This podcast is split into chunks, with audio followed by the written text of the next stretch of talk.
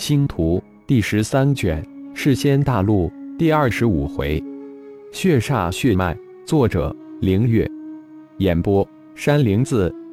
三十多万颗仙星在太乙全力吞噬之下，仙星数量以肉眼可见的速度在减少。影子智脑监视着吞噬入体的庞大能量的每一丝流向。发现主人的胳膊上的两大战仆吞噬能量的速度在慢慢提升，明显比以前吞噬能量的速度高了很多。看来主人的战仆正在快速的恢复之中。这一次，星海似乎没有出来硬抢能量，只是依靠庞大经脉吸收转化能量。而混沌小宇宙则一如既往地将伸出千万小喇叭，疯狂地吞噬山洞之中的仙晶。影子智脑能清晰地看到，当混沌小宇宙吞噬巨量的能量之时，主人灵魂空间喇叭莲台之上的那个虚影增长速度明显加快。这显示，只要加大仙晶的攻击，主人的魂婴及本体一号回归的时间就能大大提前。仅仅五天，几十万颗温寒巨大仙灵气的仙晶就被消耗一空。影子智脑也制定了一个计划，每天化身的甲龙收取一万块仙晶，以供主人肉体；四大化身、二大战仆、混沌小宇宙吞噬修炼，再利用剩余的一些时间变化成九头冰芒，领悟寒冰雪域。绿翠谷中。雪儿等六人经过几个月的恢复性修炼，感觉肉体正在一步步的变强，吸收仙灵气的速度也与日俱增，一切都比他们预期的想法好得多，这让他们六人无比的兴奋激动，感觉现在的速度、力量能够猎杀一阶灵兽了。哈佛伸展了一下肢体，满意的笑道：“是啊，我们是否应该自己出动猎取食物了？”哈文也接口道：“我这段时间没有看见过太医，那些灵兽肉是什么时候送回的？你们见过太医了吗？”雪儿突然问道。“师尊没有回来过。”灵兽肉也是突然出现在洞中。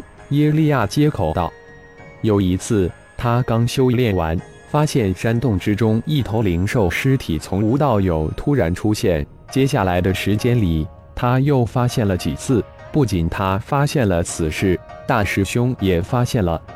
啊，真有此怪事！那太乙呢？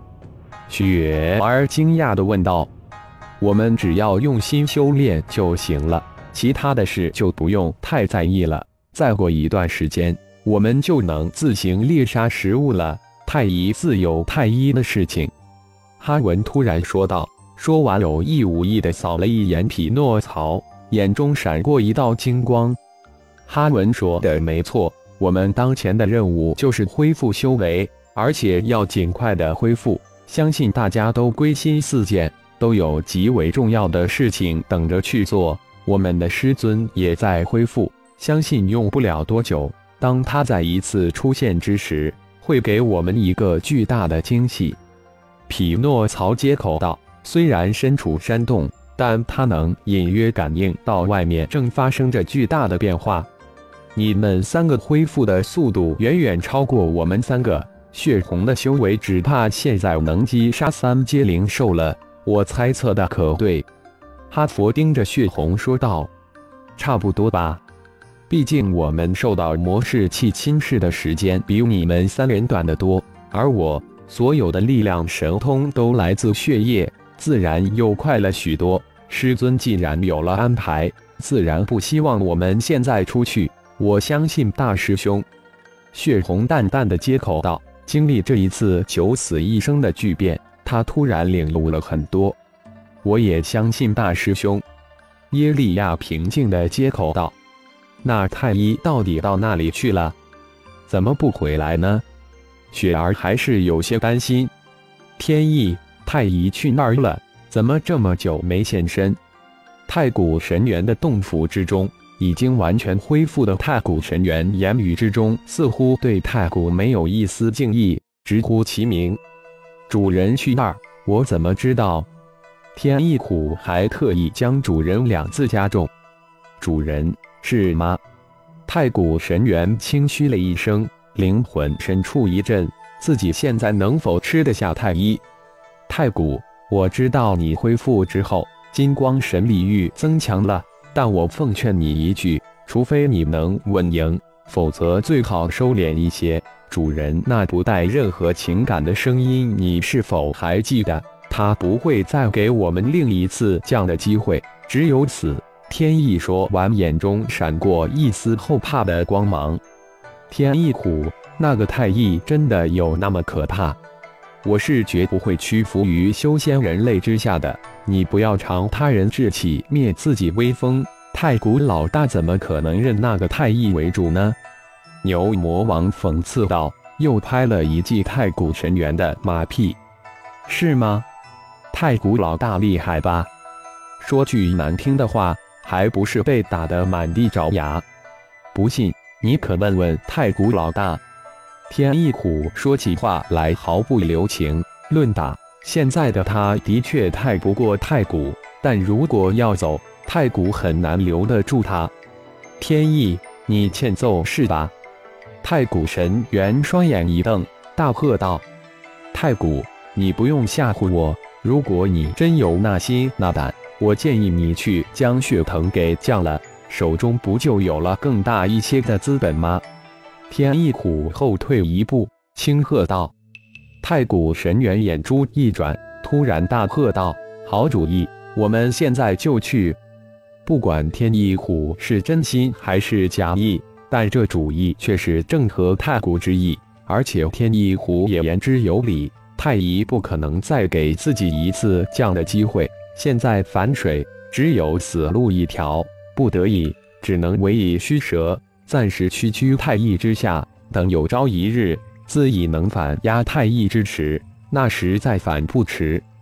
点齐人马，太古神猿带着天意、牛魔王两员大将，直奔血藤的洞府杀去。现在将时间回逆到一个月前。血藤自从被困九头仙星矿脉区的大阵，又被迫于九头联盟之后，满腹屈辱的血藤回到自己的地盘，暴怒发泄之后，立即下令让手下去雅加达山脉外围人类居住区域抢掠童男童女作为血食。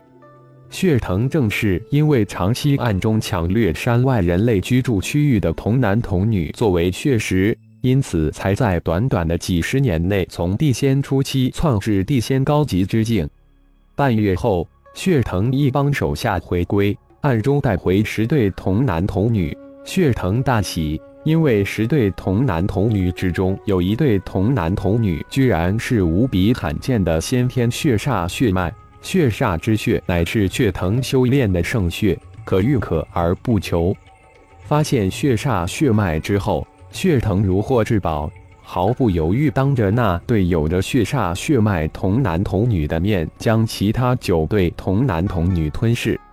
看着已经吓昏过去的童男童女，血藤满脸满足地享受着吞噬九对童男童女精血后的飘飘欲仙的幸福感时，一个声音突然从他身后响起：“还以为你暗藏了修炼宝贝。”没想到却是以吞噬童男童女的精血来增长修为，难怪能与拥用仙晶的九头齐头并进。谁？血藤大惊，这可是自己的洞府。血藤声音还未落，就被后面突然而至的大拳爆掉了脑袋，无数的细丝瞬间扎入血藤的肉体。感谢朋友们的收听，更多精彩章节，请听下回分解。